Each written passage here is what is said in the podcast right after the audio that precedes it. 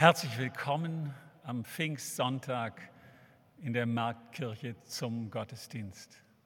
Ich wünsche Ihnen ein fröhliches Pfingstfest. Der Wind hat sich gedreht, nicht nur der äußere, nachdem noch Sturmböen in den vergangenen Tagen durch das Land zogen, auch der innere. Wir begegnen uns mit einer Erwartung, die wächst mit einer Zuversicht, die größer und größer wird, mit der Hoffnung, dass wir uns heute Morgen begegnen und uns wünschen, uns in den Arm zu fallen. Der Wind hat sich gedreht. Der Geistwind. Das, was in den Sprachen Ruach, Pneuma und Spiritus heißt. Der Geistwind, der uns Mut und Ermutigung gibt. Dass wir das als große Pfingstgemeinschaft an einem Ort, wie es in der Bibel steht, an einem Ort feiern können, hier in der Marktkirche heute Morgen, verdanken wir, man kann sagen, wie so oft, natürlich lieben Menschen, die es vorbereiten, die diesen Ort, diesen einen Ort unserer Gemeinschaft vorbereiten, dass wir zusammenkommen. Herzlichen Dank an die Kirchenvorsteherin, Kirchenvorsteher, an Frau Stein als Küsterin, die es vorbereitet. Und gewiss an Ulfert Schmidt, der uns hineinbringt mit dem Lied, sozusagen der Erinnerung in das Lied Komm, Heiliger Geist, Herre Gott. Und an Professor Straube und den Norddeutschen Figuralchor. Der Wind hat sich gedreht. Ja, auch in der Motette von Bach, die wir hören, die ursprünglich eine Motette für ein Gedächtnis, ein Totengedächtnis gewesen ist. Der Wind hat sich gedreht, dass der Geist, der uns erfüllt, unserer Schwachheit aufhilft. Wir sind nicht mehr die, die zurückblicken und versinken in Trauer, sondern die nach vorn schauen. Wir hören ein wunderbares Halleluja feiern wir unsere Pfingstgemeinschaft im Namen Gottes des Vaters und des Sohnes und des Heiligen Windes, Gottes Geist. Amen.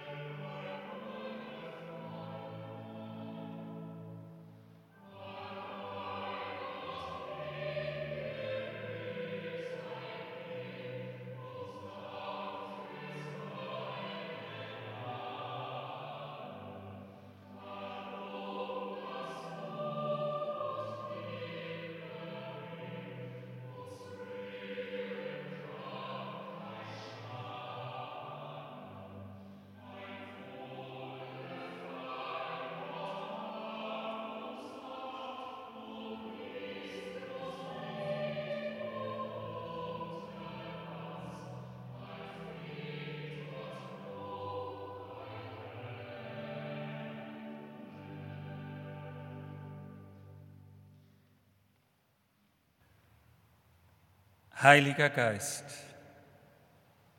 du machst lebendig, was am Boden liegt. Du hebst aus dem Staub, die verzweifelt sind.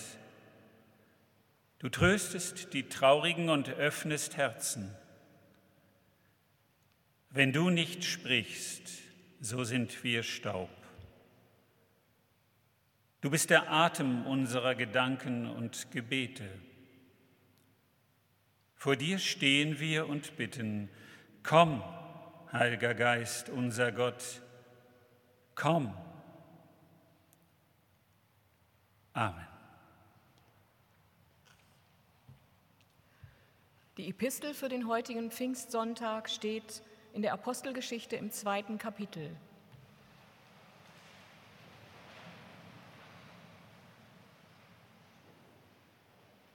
Als der Pfingsttag gekommen war, waren sie alle beieinander an einem Ort.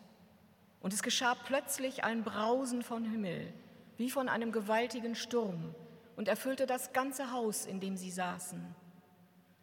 Und es erschienen ihnen Zungen, zerteilt und wie von Feuer, und setzten sich auf einen jeden von ihnen.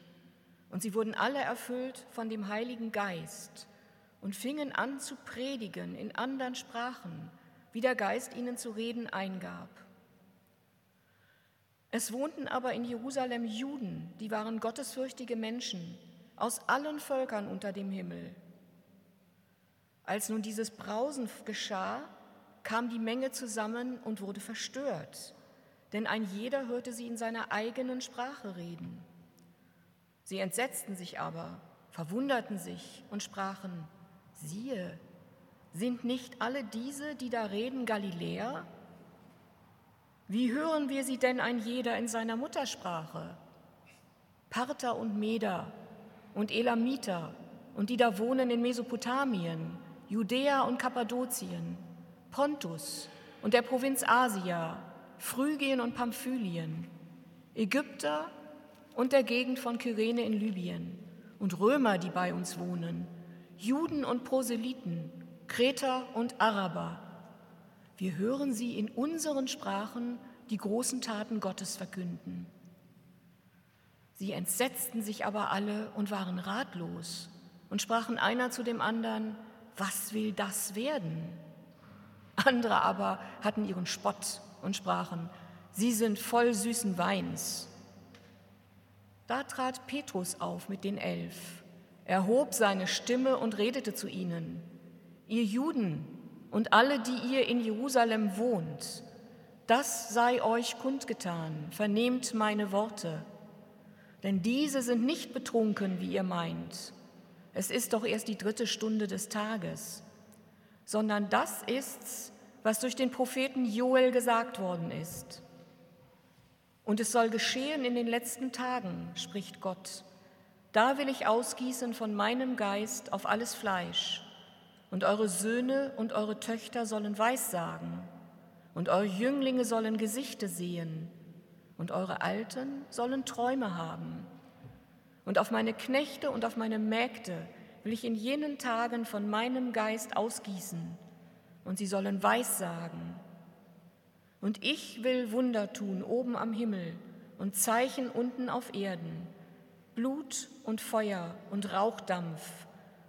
Die Sonne soll in Finsternis verwandelt werden und der Mond in Blut, ehe der große und herrliche Tag des Herrn kommt.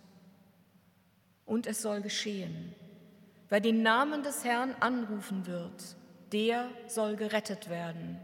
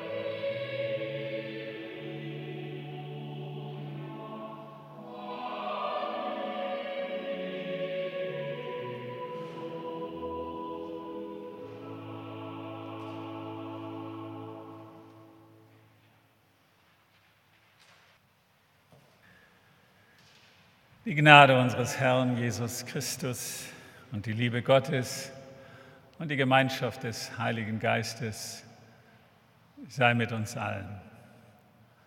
Amen. Liebe Gemeinde, als ich in der vergangenen Woche mit einem leis klagenden Ton einigen erzählte, dass für diesen Pfingstsonntag die Turmbaugeschichte von Babel vorgeschlagen ist, ein nun allseits so bekannter und viel gepredigter Text, da meinte eine Gemeindebüchereileiterin zu mir, kennen Sie denn das Buch Turmbau geht schief? Kannte ich nicht und habe es mir gekauft. Es ist ein Bilderbuch. Nun werden Sie spotten, wenn der Bischof nicht weiß, was er auslegen soll, schaut er in ein Bilderbuch. Aber mir war klar, dass diese Turmbaugeschichte fast immer nach dem gleichen Muster von mir ausgelegt worden ist. Der Mensch will als Himmelsstürmer hoch hinaus, baut einen Turm oder wie in der Geschichte steht, Turm und Stadt, eigentlich ist Stadt das zentrale Moment baut einen Turm, eine Stadt. Gott erkennt das als Bedrohung und verwirrt die Sprachen und verstreut die Menschen über die Welt. Diese Story lässt sich gewiss immer noch gut übertragen, auch auf uns. Irgendwie verstehen wir das. Jeder hat in seinem Leben so seine Türme gebaut, die dann einstürzten. Jeder wollte oder will sich einen Namen machen so wie es übrigens im hebräischen Originaltext auch heißt. Wir machen uns einen Namen. Wie vertraut ist uns das? Und irgendwie verstehen wir uns auch nicht. Als Menschen nicht, als Gemeinde nicht, manchmal als Kirchengemeinden nicht, manchmal als Ortsgemeinde, politische Gemeinde, manchmal als Stadt nicht. Naja, und nun dieses Bilderbuch, Turmbau geht schief, naja, für eine völlig neue Auslegung dieser Geschichte reicht es dann doch nicht. Aber ich will Ihnen ruhig sagen, was mich faszinierte. Auf den ersten Bildern in diesem Bilderbuch ist ein Wald zu sehen, da äsen Rehe, über den Wald fliegen Vögel. Beim zweiten Bild sieht man schon Kinder in diesem Wald spielen. Und im dritten da kommt ein Mann mit einem großen Plan unter dem Arm und hinter ihm sieht man schon die Baukräne und die Lastwagen in den Wald hineinfahren. Und schließlich schichten sie auf, Stufe um Stufe, höher und höher. Völlig chaotisch ein Turm. Eine gigantische Baustelle wächst in die Höhe. Man sieht religiöse Gebäude dazwischen, Kirchen und Moscheen, ein Riesenrad, ein Baumhaus, eine Eisenbahnbrücke bis schließlich einige Seiten später alles zusammenbricht. Und dann, dann wachsen zwischen diesem Trümmerberg wieder Bäume und ein Reh taucht auf.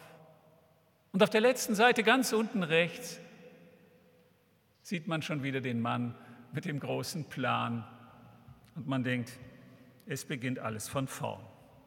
Natürlich ein Kinderbuch. So lässt sich der Mythos vom Turmbau zu Babel eben auch erzählen als ein Feuerwerk unserer Kreativität und unserer Ideen und unserer Rücksichtslosigkeit hier im Buch gegenüber der Schöpfung. Ein Mythos.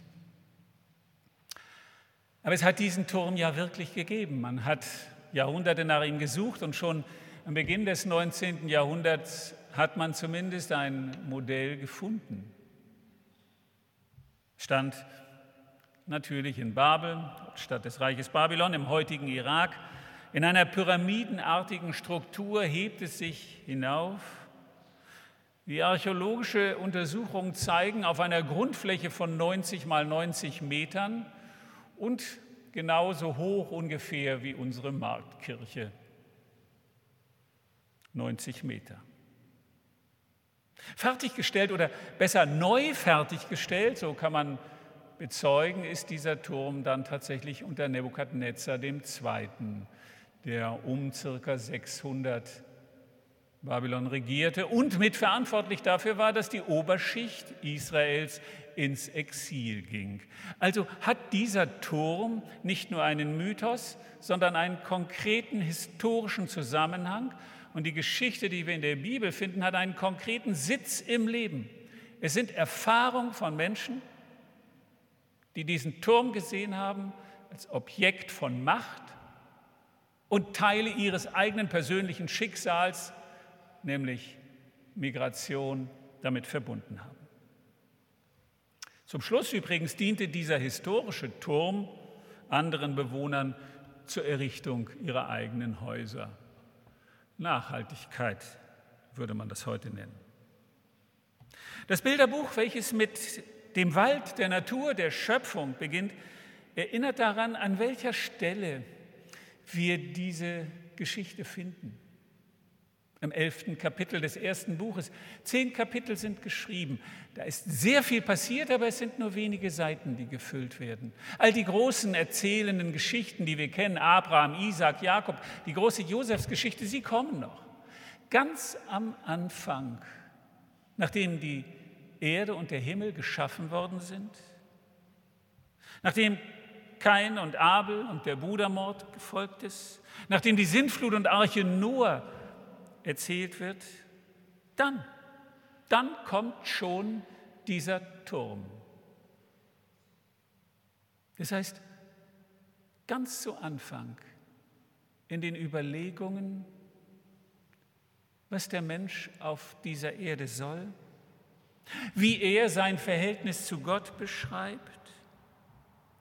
Ganz zu Anfang werden die großen, großen Fragen geklärt.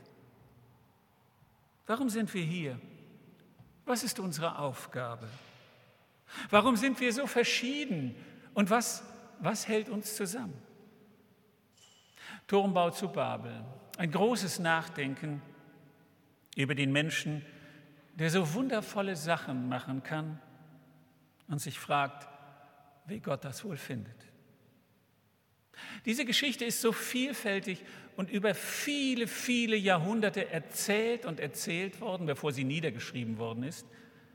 Und bringt so viele Aspekte zusammen, dass es schwer ist, nur die eine Linie, die, die ich vor, zu Anfang erzählt habe und die meine und wahrscheinlich die häufigste Auslegung ist, dass es nur diese eine Auslegungsform gibt. Der Mensch macht sich einen Namen und will hoch hinaus. Für mich erzählt diese Geschichte zugleich von den beiden ältesten Erfindungen der Menschheit. Das ist die Sprache und das ist die Geste des sich Niederlassens mit der Bautätigkeit in der Errichtung von Dörfern und Städten. Die beiden ältesten Erfindungen des Menschen, Sprache und Stadt. Und mit beiden Gaben, wir wissen es sofort, kann man Gutes und Böses schaffen. Die Sprache scheidet all jene aus, die eine andere sprechen und beherbergt im Guten all jene, die die gleichen Worte benutzen. Die Stadt baut Mauern und verwehrt Fremden den Zugang, beherbergt und schützt allerdings zugleich auch die, die in ihr wohnen. Im Bilderbuch, es ist ein Bilderbuch, kommen ganz wenige, ganz wenige Worte vor. Als nämlich der Mann mit dem Plan unter dem Arm anfängt zu bauen, ruft er laut, bis in den Himmel will ich bauen. Und dann liest man Sprechblasen von den Menschen, die da sind, in vielen Sprachen. Alles klar, all right, Wale, in Arabisch, Hebräisch liest man es und dann geht es richtig ab. Mir fallen tausend Beispiele ein, in denen wir mit gewichtigen Worten alle das Gleiche sagen und wohl auch wollen. Und es geschieht weitgehend nichts. Oder das Gegenteil. Oder das Chaos. Lasst uns Frieden schaffen. Und es kommt der Krieg. Wir wollen Gerechtigkeit üben. Und die sozialen Spannungen in unserer Gesellschaft werden größer und größer. Wir müssen die Schöpfung bewahren. Und wir bauen wie die Weltmeister mit dem schädlichsten Baustoff, den es gibt, mit Beton weiter. Eine Fläche in Deutschland in der Größe Niedersachsens ist versiegelte Fläche. Straßen, Häuser, Parks, Industrieanlagen, Flughäfen. In den Worten klingen unsere Ziele groß und gut. Aber dann, dann wackelt der Turm der Überzeugung, neigt sich und fällt oft genug zusammen. Und von einer gemeinsamen Überzeugung bleibt dann wenig. In der Bibel wird zur Lösung dieser Frage für die beiden großen Kulturleistungen des Menschen wird zur Lösung dieser Frage Gott zu Hilfe genommen, um dieses Dilemma zu erklären. Gott, Gott stiftet die Verwirrung. Gott vervielfältigt. Beide kulturellen Gaben, Niederlassung in Städten und Sprache, sind Ausdruck einer jahrtausendenlangen, wir wissen es natürlich, Entwicklung. Das hat nicht Gott geschaffen, sondern über Jahrmillionen konnten die Vorfahren des Homo sapiens sapiens sich in diese Kulturübungen hinein entwickeln. Doch anders als erwartet, schaffen wir es nicht, das in Einheit zu machen, sondern realisieren es in Vielfalt. Das ist verwirrend, ja bis heute verwirrend für viele von uns, aber es ist nicht schlecht. Um bei den Städten zu bleiben, wie langweilig, wie langweilig wäre es, wenn alle Städte gleich aussehen. Mich ärgert ja schon die langweilige Ödnis von Einkaufszentren, die zwischen Singapur und New York überall gleich aussehen und übrigens auch hier in Hannover. Vor einigen vor einigen Jahren gab es einmal 30 Sekunden Clips, die man im Netz gucken konnte, unter der Überschrift, alle Städte sind gleich. Diese ist anders. Zwei Beispiele dazu. In Frankfurt am Main sitzt ein Banker auf einer Eisenbahnbrücke und faltet einen 100-Euro-Schein zum Papierflugzeug. Er wirft ihn hinab ins Nirgendwo. Kommentar im Hintergrund, Frankfurt hat alles unter Kontrolle. Passt heute übrigens immer noch zu Frankfurt. Zweites Beispiel, kleine Personengruppen auf dem Gemüsemarkt, in der Bibliothek, bei der Müllabfuhr, auf einem Ruderboot. Im Hintergrund hört man fortlaufend Kirchenglocken. Und immer glänzt über einer dieser Personen ein Heiligenschein.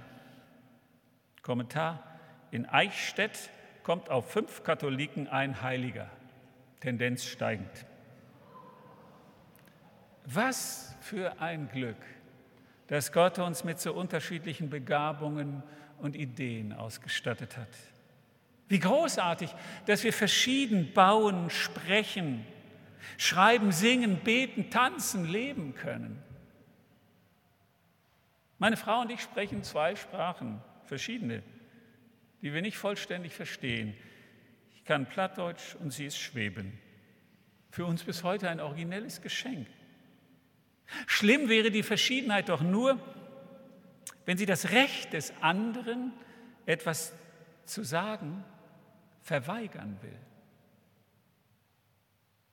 Einerseits reden und schreiben wir so viel wie noch niemals in der Menschheitsgeschichte zuvor.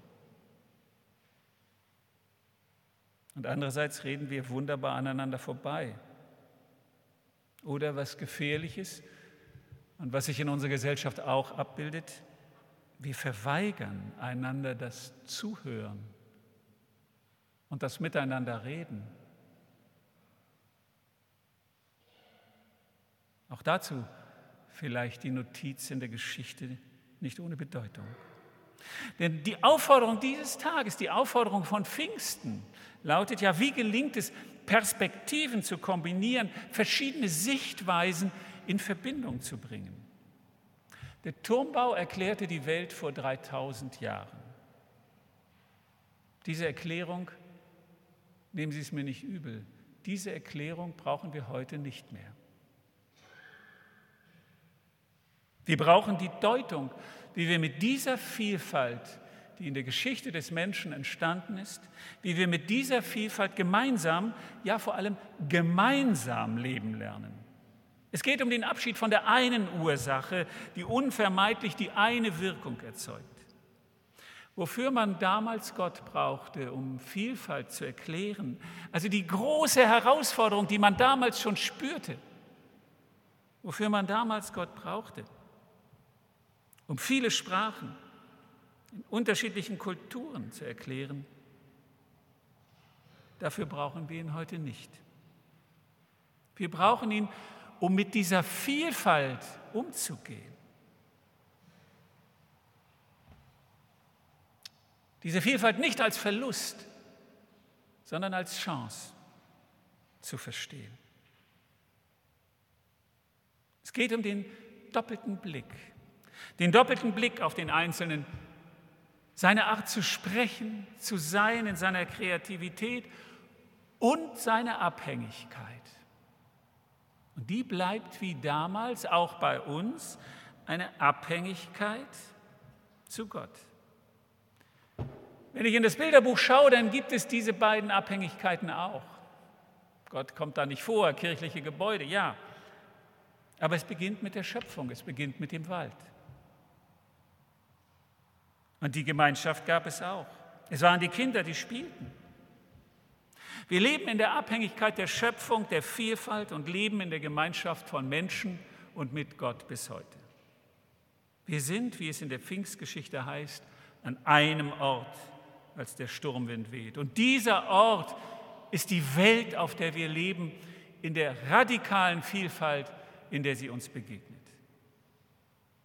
Es ist das kostbare Gut dessen, was wir teilen, auf dem unser Leben gründet und ohne das unser Leben nicht sein wird. Wir sind gemeinsam an diesem Ort und längst wissen wir, dass es beim Überleben des Menschen auf diesem Erdball keine Sprachgrenzen mehr gibt und zur Bewältigung der großen Katastrophen keine nationalen Grenzen. Zumindest das, bei dem wenigen an Positiven, was wir gelernt haben, können wir aus der Corona-Pandemie ja mitnehmen. Nicht das Einzelne, nicht die Einzelnen, sondern entweder die Menschheit oder am Ende niemand. Wir sind gemeinsam an diesem Ort. Und egal in welchem Land, auf welchem Kontinent wir leben, es erfasst uns alle. Die Schöpfung bindet uns, ob wir wollen oder nicht, alle zusammen. Sie ist der Auftrag. Im Bilderbuch steht am Anfang auf Seite 1 von der Zeichnerin ein Satz. Für meine Oma und meinen Opa sollten wir in unsere Lebensbücher nicht einschreiben für unsere Kinder und Kindeskinder. Ohne Sprache geht es nicht. Nicht am Anfang, beim Turmbau nicht. Und als wir die Zukunftsgeschichte von Pfingsten entdecken, auch nicht, die uns mit dem Geist ansteckt. Und jetzt ist die Zeit, dass wir einen gemeinsamen Nenner suchen müssen, einen finden. Pfingsten bietet ihn uns. Und wir müssen alle Sprachkraft, wir müssen unsere ganze Erfindungsgabe zusammenlegen, damit wir aus dem Geist, den Gott uns schenkt, diesen Ort, an dem wir leben, verwandeln, damit er auch in Zukunft noch ein Ort des Lebens ist. Eine friedliche, eine gerechte Welt, in der wir gewiss ein wichtiger, aber auch nur ein Teil seiner wunderbaren Schöpfung sind und sein werden. Amen.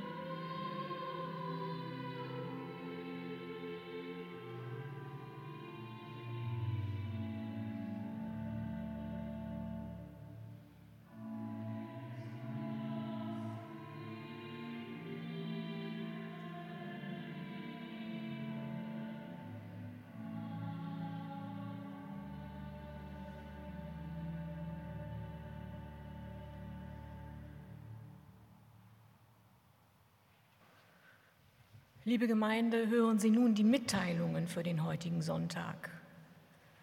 Wir danken für die Kollekten seit dem 25. April in Höhe von insgesamt 3.622,63 Euro. Die heutige Kollekte, die an den Ausgängen gesammelt wird, erbitten wir für die Weltmission.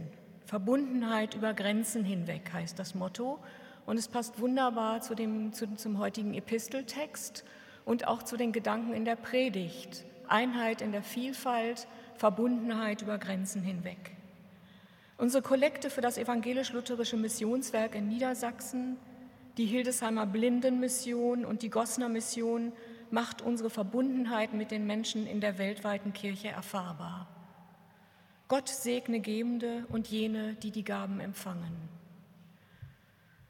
Man kann es ja nicht oft genug sagen, wir sind dankbar und möchten es auch nochmal wiederholen für den Gottesdienst, den wir heute gemeinsam feiern können.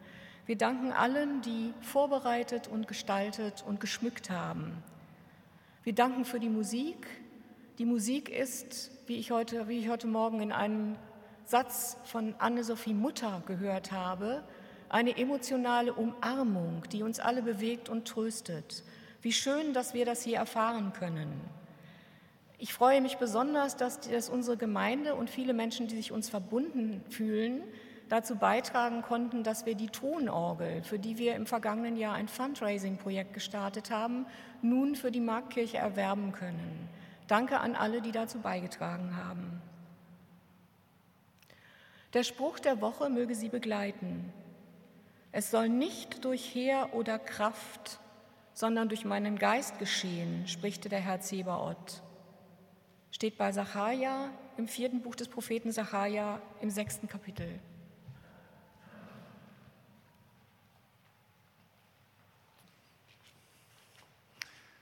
Wir halten für, bitte.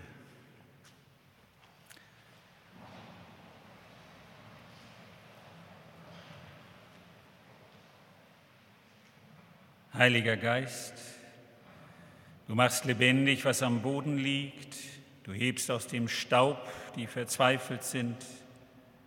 Du tröstest die Traurigen und öffnest die Herzen. Komm.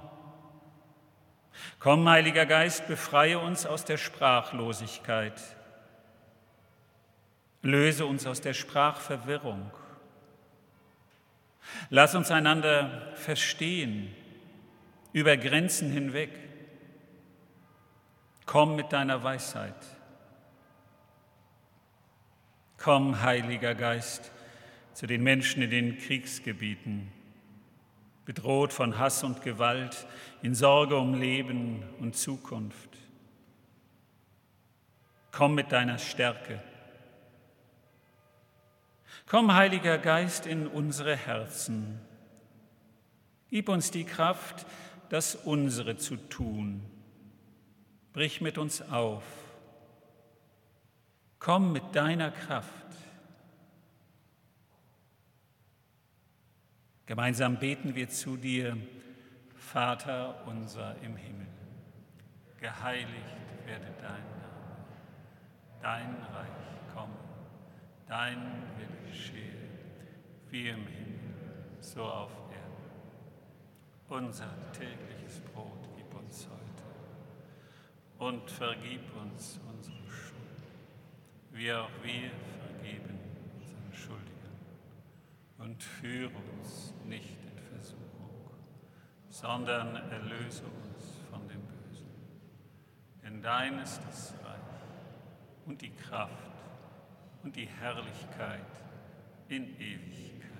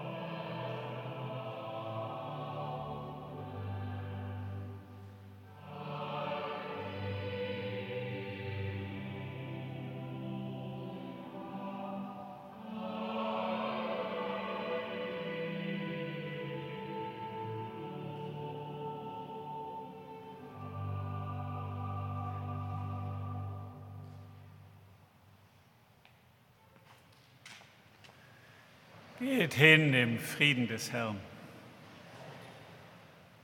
Der Herr segne dich und behüte dich. Der Herr lasse leuchten sein Antlitz über dir und sei dir gnädig. Der Herr erhebe sein Angesicht auf dich und gebe dir Frieden.